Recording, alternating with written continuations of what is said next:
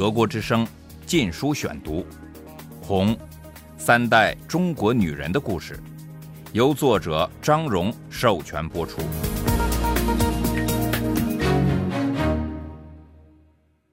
第二章，喝凉水也是甜的，成为满族医生的妻子。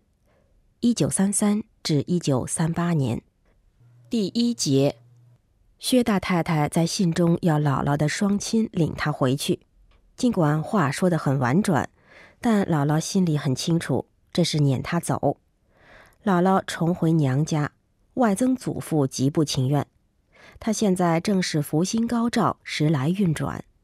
除了当上义县警察局副局长外，还变得相当富有，买了一些土地，吸上鸦片，外加两位姨太太。他一走马上任，警察局长就把自己的宠妾一位蒙古姑娘送给他。这种情况在当时官场上屡见不鲜，目的是借此来拉拢属下，以培植自己的势力。不久，外曾祖父又打算再娶一房，姨太太越多。越显得有身份。他发现无需劳神远求，因为送来的姨太太有个姐姐。家里的情况已和十年前姥姥离开时大不一样了。除了母亲、妹妹玉兰和弟弟玉林外，多了三口人，两个姨太太加上其中一个所生的女孩。她和我母亲一般大。玉兰年近十六，还没定亲，在当时算是老姑娘了。现在家里充满不和、压抑与猜疑。姥姥的父亲既怨恨她，又讨厌她母亲。他从未喜欢过妻子，现在又有了两个讨他欢心的姨太太。尽管外曾祖母在一九三零年终于生了一个儿子玉林，但处境并没有好转。对我姥姥呢，他从没想过他会回来，这下子可能打乱他一手创造的新天地。他把姥姥视为克星，当时的人们认为死了丈夫的女人命不好，克夫。外曾祖父担心姥姥会带来晦气，影响到她的官运。姨太太们更是大感威胁。目前整个杨家已成了他们的天下。外曾祖母是明媒正娶的大太太，按地位应在姨太太之上，但她是个温顺懦弱的女子，因而常受姨太太们的欺凌。姨太太一看见她就冷眼相对，儿子玉林的出世更招来他们的憎恨，因为这将夺走他们未来的安全保障。外曾祖父一旦去世，所有财产将自动由儿子继承。他们恨玉林，以致外曾祖父稍微表现出一点爱子的举动，比如摸摸玉林的头，都会惹得他们大发脾气。姥姥比他母亲坚强得多。过去十年的悲惨日子使他变得更为强韧，连他父亲也要为他三分。从返家之日起，他就以杨家小女主人身份自居，姨太太们的嚣张行为才开始有些收敛，见面时还会勉强挤出笑脸来，但整个家庭气氛仍是冷如冰窖。我母亲就是在这种环境里度过她两岁到四岁的童年。姥姥虽对她疼爱备至，但她还是能感受到周围的紧张气氛。姥姥此时是个二十五岁美丽的年轻寡妇，有着知书识礼的才女名声，上门求亲的人不少。但因为当过姨太太，只有一些社会地位较低的人肯娶她做正室。可是外曾祖父对这种人瞧不上眼，姥姥又坚持不再嫁人做妾。他对那种不是让别人做牺牲品，就是自己做牺牲品的姨太太生活已深恶痛绝。外曾祖父为了甩掉包袱而不断劝女儿再嫁为妾，姥姥却只想过着平静的日子，把女儿养大。有时外曾祖父会气得忍不住对他大吼：“难道要我养你们一辈子？”但是姥姥真的是无处可去。那时的妇女不能外出找工作。在父亲的威逼、姨太太的指桑骂槐下，姥姥终于不知病倒了。杨家请来满族医生夏瑞堂为他诊病。姥姥对他并不陌生，他的三儿媳妇正是他昔日的同窗。他逃出薛公馆时，就是把女儿藏在他家。夏瑞堂的祖辈曾做过满清皇室的御医，受过皇封，到他是第十代传人，以医术高超而飞升一线。他还是个好心人，对付不起医药费的人，他就白看病不收钱。他身材高大，有一百八十几公分，但动作依然敏捷。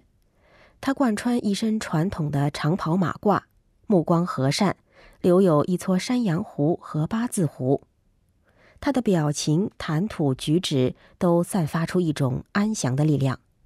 夏瑞堂替姥姥治病时，体察到她的病痛不是在生理上，而是在心理上。他对姥姥的身世早有所闻，对她逃出薛家的勇气十分敬慕，对她目前的处境也非常同情。夏瑞堂对姥姥好言相慰，这使得姥姥格外感动。他还从来没有碰上过那么体贴人、那么理解他心思的男人。虽然还是有所顾忌，他仍不由自主地开始对他倾诉久郁心中的苦闷和希望。不久，他们就坠入爱河了。接着，夏瑞堂正式向他求婚。他说：“他要娶她做正室。”要像待自己亲生女儿那样把我母亲抚养成人，姥姥欣喜地流下眼泪，接受他的求婚。外曾祖父也非常赞成这门亲事，特别是夏瑞堂主动提出不要嫁妆。德国之声《禁书选读》。夏瑞堂当时已六十五岁，前任夫人去世十多年。有三个已成家的儿子和一个出了嫁的女儿，三个儿子与夏瑞堂住在一起。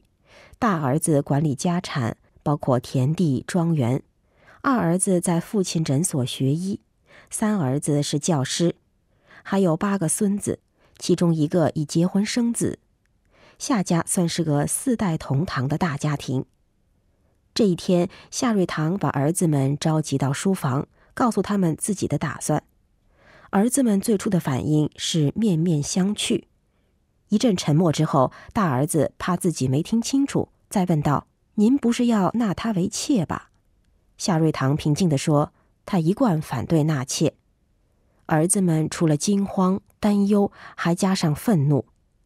在一般汉人家庭中，晚辈要服从长辈，各种辈分有其合适的礼数，而满人礼法更为森严。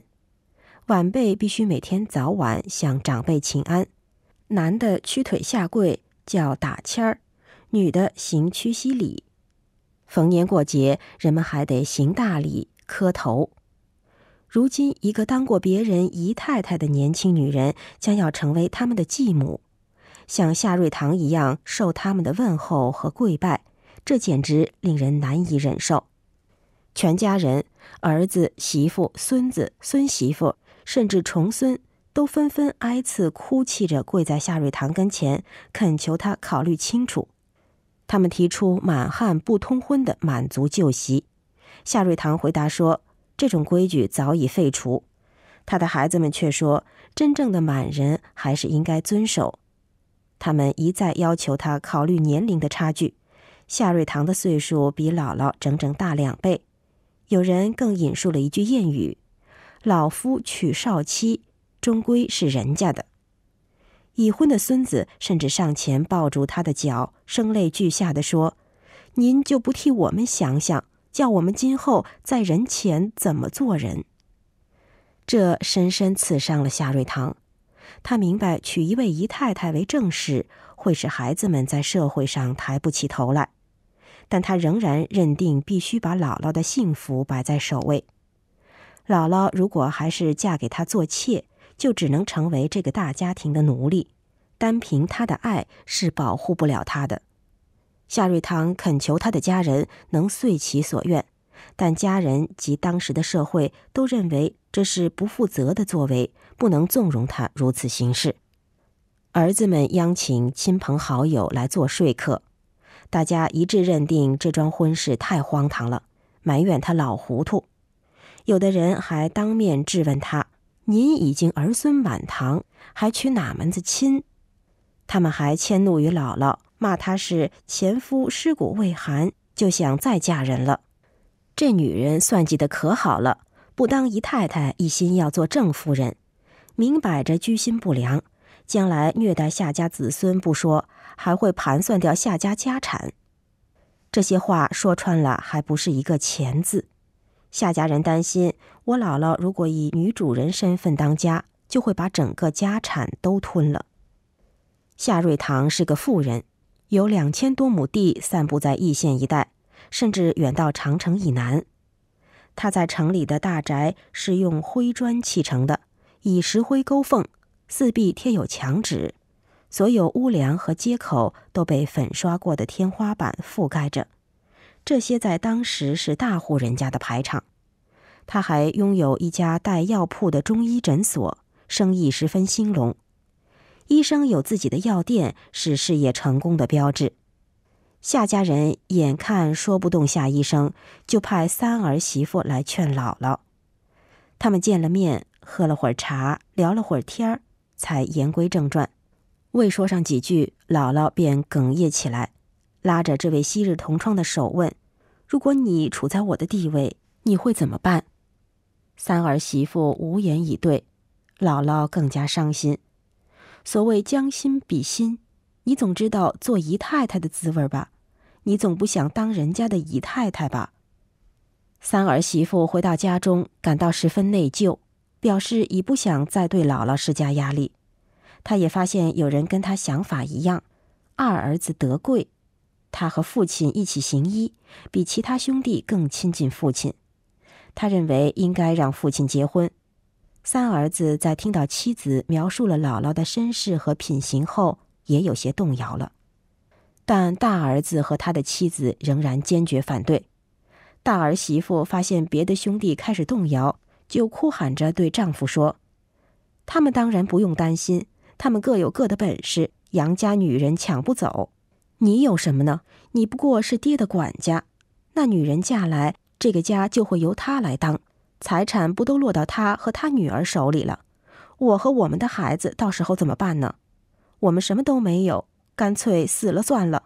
可能这就是你父亲想要的，我死了好让你们大家称心如意。她尖着嗓门说着，还一把眼泪一把鼻涕。她的丈夫强压着怒火。从牙缝里挤出话来：“等明天再说吧。”第二天一早，夏瑞堂起床走到门边，突然吃了一惊。门前黑压压的一大片，全家老少十五个人，除德贵外，都跪在地上。他一出门，大儿子就高声喊：“磕头！”大家应声磕下头。夏瑞堂气得浑身发抖，他要孩子们都站起来，但大儿子说。不，阿玛，我们不能站起来，除非您取消婚事。夏瑞堂提起手杖跺跺地，沉重的叹了一口气，说：“我知道你们心里在想什么。我在世的日子已不长了。如果你们担心的是继母将会狠心对待你们，我可以告诉你们，他是个好人，我可以保证他的品行。”一听到“品行”两个字，大儿子立即嗤之以鼻。做小老婆的人有什么品行可言？好人家的女儿哪有去当人家小老婆的？接着他开始辱骂我姥姥。夏瑞堂大怒，举起手杖打了大儿子两下。夏瑞堂向来都待人极和气，自制力很强。他愤怒的反常举动把跪在地上的子孙们都吓呆了。重孙开始歇斯底里的大哭起来，大儿子也愣住了。但他很快就硬着头皮嘶喊起来。他当着众人的面挨打，自尊心深受伤害。即使父亲住了手，他仍谩骂不已。夏瑞堂怒不可遏，举起手杖又用力打下来。只听“嚓”一声，手杖竟断成两截。大儿子又羞又痛，沉默了几秒钟后，他突然拔出一支手枪。对准自己的肚子，大声喊道：“古来忠臣以死见君，孝子以死见父。阿玛，如果您不答应，儿子只有一死了。”只听一声枪响，大儿子摇晃了几下，躬身全倒在地上，子弹穿透了他的腹腔。在一片慌乱中，下家马车赶紧把他送进一家医院。也许他并不想自杀，只是想做做样子，对父亲施加压力，却没想到，很不幸的，他在第二天去世。儿子死后，夏瑞堂失去了往常的安详。尽管他的外表照样平静，但熟悉他的人都能看出他内心十分悲痛。不过，他并不想屈服于压力之下。办丧事后不久，他就定下了婚期。还要举行一场隆重的婚礼。这时的姥姥面对四面八方的非难，说：“大儿子的死，他该负绝大的责任。他害怕，不知该不该继续这一桩婚事。但社会大众的谴责激起他的反抗心理。他相信自己没有罪。”德国之声《禁书选读》，红。三代中国女人的故事，由作者张荣授权播出。